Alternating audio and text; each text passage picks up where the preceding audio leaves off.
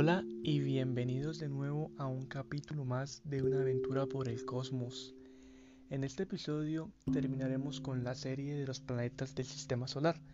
Como ya lo recuerdan, en los bloques anteriores repasamos lo que fue Venus, Mercurio y Marte, y pues claramente la Tierra, los cuatro principales eh, rocosos.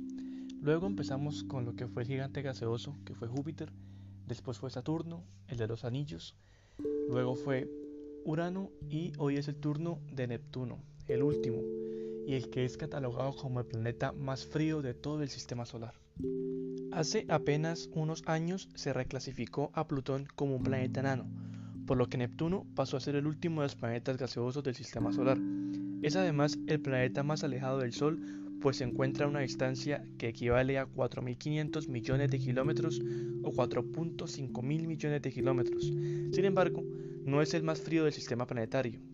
Este puesto lo ocupa Urano. Bueno, bueno, ya con esto podemos tener en cuenta que no es el más frío, ¿no? No es el más frío. Por el hecho de estar más alejado no quiere decir que sea el más frío.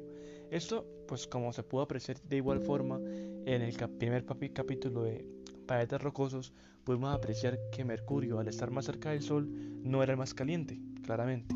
Este era Venus. ¿Por qué? Porque este pues tenía la atmósfera la cual al ser tan densa lo que hacía era que acumulaba estos rayos solares en su superficie, lo que hacía que las temperaturas fueran mucho mayores.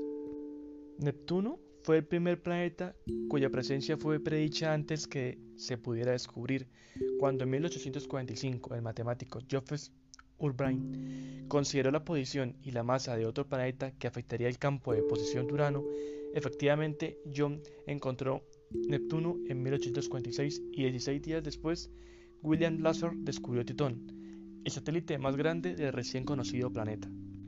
Es el tercer planeta más grande en masa. Las observaciones de Neptuno necesitan un telescopio o binoculares debido a su lejanía con respecto a la Tierra. Además, es un planeta poco brillante, pues como se puede suponer, su brillo no es destacable por encontrarse tan alejado del Sol. El periodo de rotación sideral corresponde a 16 horas terrestres, que es la duración de un día. Realiza una órbita completa alrededor del Sol en 165 años terrestres. Un año de Neptuno, apenas en 2011, completó la primera órbita desde su descubrimiento en el siglo XIX. Este planeta, al igual que Saturno, y como lo vimos en el capítulo anterior, el cual era sobre Urano, el cual también poseía anillos, pero claramente esos anillos son mucho menores o menos visibles que los que obtiene Saturno. Por ello, pues no se suele ser observados al verse por telescopios desde la Tierra. Hasta ahora, Neptuno posee 13 lunas o satélites y una más está en espera de ser confirmada. Su descubrimiento ocurrió en el año 2013. Estas lunas recibieron los nombres de dioses y ninfas de la mitología griega: Caratea, Larisa, Proteo, Tritón, Nereida, Despina, Talasa, Nayade, Elímenes, Sao, Neso y Leomedeia. El satélite más grande es Tritón, que orbita Neptuno en la dirección contraria a la que la rotación del planeta. Es una luna muy fría, de delgada atmósfera y con géiseres que lanzan materia helada a la parte externa de este satélite. Como lo decía anteriormente, aunque no son tan fácilmente visibles, posee seis tenues anillos que rodean este planeta. No son uniformes, pero tienen cuatro arcos constituidos por aglutinamiento de polvo. Los tres anillos principales son el anillo Adams, el anillo Le Perrin y el anillo Gallien. En cuanto a la estructura de Neptuno, tenemos que está compuesta mayormente por hielo y roca.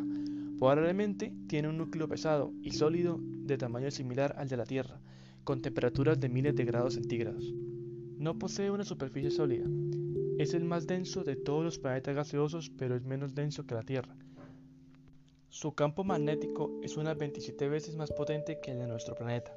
En cuanto a su atmósfera, tenemos que Neptuno tiene una atmósfera compuesta por un 74% de hidrógeno, 25% de helio y un 1% de metano. Su atmósfera se extiende a grandes profundidades y dado su contenido en metano, el planeta es llamado gigante de hielo, al igual que Urano. No obstante, el color azulado de Neptuno es aún más intenso y brillante. Este planeta es azotado por vientos supersónicos.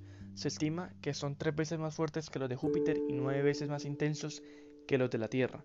En 1989 la nave Voyager 2 descubrió una tormenta oscura en el hemisferio sur denominada la Gran Mancha Oscura, rodeada por un sistema de nubes blancas en movimiento y de dimensiones similares a las de la Tierra. En 1994 los científicos tenían intenciones de fotografiarlas, pero se dieron cuenta de que habían desaparecido. Bueno, después de tocar las características más llamativas y pues principales de este planeta, es turno de hablar de la luna más grande que posee. Una luna que realmente es el último cuerpo o la parte más alejada de todo el sistema solar en la cual podríamos considerar la posibilidad de encontrar vida. Y es más, es el último lugar donde la especie humana podría llegar a, ocupar ese planeta. De, de, una u otra forma podríamos llegar allá y montar de manera supositoria una base para poder vivir o que sea un punto de partida para poder llegar a lugares más alejados de nuestro sistema solar. Este satélite se encuentra a 4.500 millones de kilómetros del Sol. Es uno de los astros más fríos del sistema solar, con una temperatura de menos 235 grados centígrados. Descubierto por William Lazar el 10 de octubre de 1846, solo 17 días después del propio descubrimiento del planeta. Debe su nombre al dios Tritón de la mitología griega, con un diámetro de 2.707 kilómetros, Tritón es el satélite más grande de Neptuno y el séptimo del sistema solar, además de la única luna de gran tamaño que posee una órbita retrógrada, es decir, una órbita cuya dirección es contraria a la rotación del planeta, algo excepcional en un cuerpo de semejante tamaño. A causa de esta órbita retrógrada y a su composición similar a la de Plutón, se considera que Tritón fue capturado del cinturón de Kuiper por la fuerza gravitacional de Neptuno. Bueno, este cinturón de Kuiper realmente es muy importante y hace parte pues, de nuestro sistema solar. Tengo pensado realizar un capítulo, un episodio aparte para poder describirlo y hablar más sobre él. Realmente vale la pena, debido pues, a su gran importancia y además por tener pues, gran parte que ver en el rechazo de Plutón como planeta y al degradarlo a ser planetoide. Tritón se compone de una corteza de nitrógeno congelado sobre un manto de hielo, el cual se cree cubre un núcleo sólido de roca y metal. Está compuesto por aproximadamente un 15 a 35% de agua helada. Tritón es de los pocos satélites del sistema solar del que se conoce que es geológicamente activo. Debido a esta actividad, su superficie es relativamente joven y revela una compleja historia geológica a partir de misterios e intrincados terrenos criovolcánicos y tectónicos. Tras el paso del Voyager 2 por sus cercanías, una enigmática imagen revelaron lo que parecía ser geysers de nitrógeno líquido emanando desde su superficie helada. Este descubrimiento cambió el concepto clásico de vulcanismo, ya que hasta entonces se suponía que los cuerpos gélidos no deberían estar geológicamente activos. Tritón demostró que para que haya actividad geológica basta que un medio fluido, sea roca fundida, nitrógeno o agua, Tritón posee una tenue atmósfera de nitrógeno cuya presión es inferior a 1 sobre 70.000 con respecto a la presión de la atmósfera de la Tierra a nivel del mar. Debido a su cercanía con Neptuno, es posible que se desintegre y termine cediendo a la fuerza de gravedad del planeta para convertirse en un nuevo sistema anular más brillante que el de Saturno por medio del límite de Roche.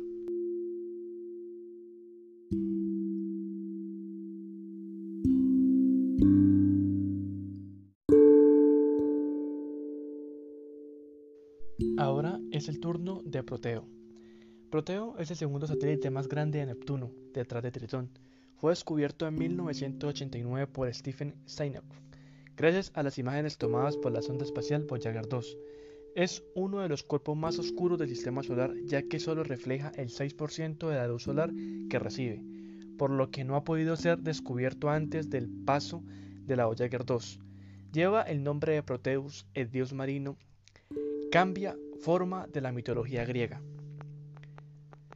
En cuanto a lo que fue su descubrimiento, tenemos que Proteo fue descubierto por estas imágenes que pues proporcionó la Voyager 2 durante el sobrevuelo de Neptuno. No pudo ser detectada desde la Tierra por los telescopios, porque está tan cerca del planeta que se pierde en el resplandor de la luz solar reflejada. Recibió la designación temporal S-1981N1. Y pues estos científicos, después del 7 de julio que fue descubierto en 1989, le propusieron este nuevo nombre. En cuanto a sus características, tenemos que Proteo, con un diámetro de 400 kilómetros, es el cuerpo irregular más grande del sistema solar e incluso más grande que Febe, de Saturno y Nereida. Posee muchos cráteres y no muestra algún signo de actividad geológica. Realmente, pues teniendo en cuenta esto, lo que fue la Voyager 2 y el descubrimiento de esta luna, y pues teniendo presente que de la Tierra no fue capaz de verse debido a que al ser tan oscuro pues no refleja una luz y por ende no se puede observar, nos da la idea de que realmente hay muchos objetos, incluso cerca de nosotros, incluso cerca del sistema solar, o que pertenecen al sistema solar, los cuales no han sido descubiertos y aún no hemos visto, lo cual nos deja infinitas posibilidades para pues llegar a pensar de que se puede encontrar vida en alguno de, estos objetos, de alguno de estas, de estas partes. Y teniendo en cuenta esto, pues también pues no sé si ustedes te hayan entendido, pero al momento, por ejemplo, de encontrar un planeta nuevo, como realmente pues imagino que ustedes en algún momento han visto un tipo de noticia en la cual dicen, se descubrió un nuevo planeta el cual es muy similar a la Tierra. Bueno, realmente lo que sucede es que esos planetas, al estar tan alejados de nosotros, para poder ser descubiertos, lo que se hace es que se observa en la estrella, la estrella principal. Como ya sabemos, pues siempre cuando hay una estrella generalmente se encuentra un sistema planetario. Planetas que giran alrededor de esta debido a su gran gravedad, pues su gran masa que posee. Entonces, ¿qué es lo que sucede? Los científicos lo que hacen es observar los objetos que pasan frente a esta estrella. Entonces siempre se pueden ver puntos, debido a que los planetas, por lo general, bueno, siempre son más pequeños que el Sol. Por ende, pues giran alrededor. En este caso, pues de una estrella diferente. Entonces, eso es lo que sucede. Lo que hacen es que observan esta estrella y esperan a ver qué objetos pasan. Y teniendo en cuenta el diámetro de la estrella, pues se pueden dar una idea por ecuaciones matemáticas, sacar el tamaño de estos planetas. Y por ende, pues pueden tener una descripción pues más o menos eh, adecuada para poder entender cómo son esos planetas. Entonces, teniendo en cuenta esto, pues realmente pueden haber muchos, muchos satélites, muchos planetas, los cuales al no tener una luz que los refleje, pueden estar ahí y que aún no han sido descubiertos. Y realmente pues va a ser muy complicado porque hasta que no pasemos una nave o algún objeto del cual sea capaz de pues fotografiar a este objeto o pasar cerca para, para poder pues mandar una imagen o sí. Entonces realmente se sabe que va a ser muy complicado. Por ende, hay muchos objetos que están en el espacio, que están cerca de nosotros, los cuales no es posible que podamos observar en un futuro cercano. Y bueno, eso fue todo, fue todo, fue todo por este capítulo. Este fue el último de los planetas, pero espero traer más episodios sobre esta serie del sistema solar. El siguiente turno va a ser para Plutón. Realmente no es un planeta, ya se sabe, pero eh, les tengo información muy importante. Podemos hablar sobre por qué fue descatalogado como planeta, eh, cómo se considera hoy en día, por qué es considerado así, su, su morfología, cómo, cómo se encuentra. Bueno, podemos hablar mucho de él. Realmente es un tema muy interesante. Y pues ya luego hablaremos del cinturón de Kuiper y demás objetos que pertenecen al sistema solar. Espero realmente que, que esta información les haya gustado y que hayan pasado un rato agradable. Eh, no olviden realmente pues suscribirse a este canal, eh, seguirme, ya sea en Spotify, Apple Podcast, Google Podcast, en cualquier parte. Y pues les agradecería realmente que pues compartan este, este episodio con algún amigo o algún familiar que ustedes sepan que realmente les guste ese tema. Sería muy agradable pues poder que esta información llegue a más personas y pues ya, realmente sin ser más, espero pues que me escuchen en una nueva oportunidad y hasta la próxima.